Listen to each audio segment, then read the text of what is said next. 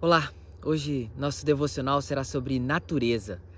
O texto que usarei está em Romanos, capítulo 1, os versículos de 18 a 21. Acompanhe a leitura desse texto.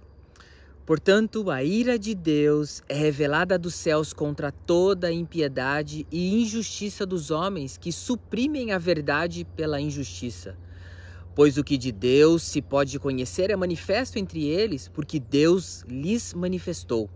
Pois desde a criação do mundo, os atributos invisíveis de Deus, seu eterno poder e sua natureza divina, têm sido vistos claramente, sendo compreendidos por meio das coisas criadas, de forma que tais homens são indesculpáveis, porque tendo conhecido a Deus, não o glorificaram como Deus, nem lhe renderam graças, mas os seus pensamentos tornaram-se fúteis e o coração insensato deles obscureceu-se.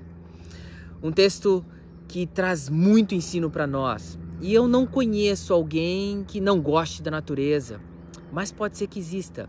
A natureza foi criada por Deus. A natureza mostra uma grande beleza, uma harmonia que se desenvolve de forma maravilhosa, sem dúvida nenhuma podemos ver um pouco da glória do grande Deus em toda a natureza. A natureza não pode nem deve ser confundida com Deus. Deus não é a natureza, Deus é um ser perfeito. Muitos olham para a natureza e se esquecem de Deus. Admiram e desejam estar na natureza e desfrutar dela continuamente, mas têm deixado Deus de lado.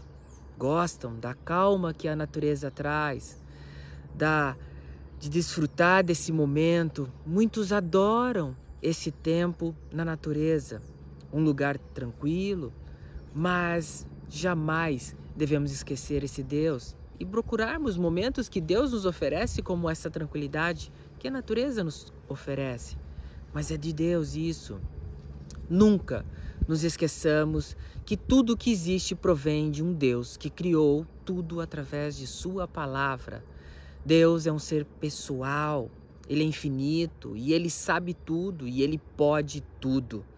Não confunda Deus com a sua criação. Conhecer Deus e o só nos referir a Ele nos coloca numa situação de responsabilidade com Ele. Salmo 19:1 já nos deixa muito claro o que diz: Os céus declaram a glória de Deus, o firmamento proclama a obra de suas mãos. Note que a natureza não é a única fonte da expressão da glória de Deus. Se você olha para o céu, você vê a glória de Deus. No lugar que você está pisando, é algo criado por Deus. Ele é o sustentador de tudo o que foi criado. Jamais valorize mais a toda a criação de Deus do que o próprio Criador. Mas infelizmente, o texto que lemos de Romanos, muitos têm trocado. Hoje conhecemos mais e intimamente Deus através de Jesus Cristo, onde João 10:30 nos diz: "Eu e o Pai somos um".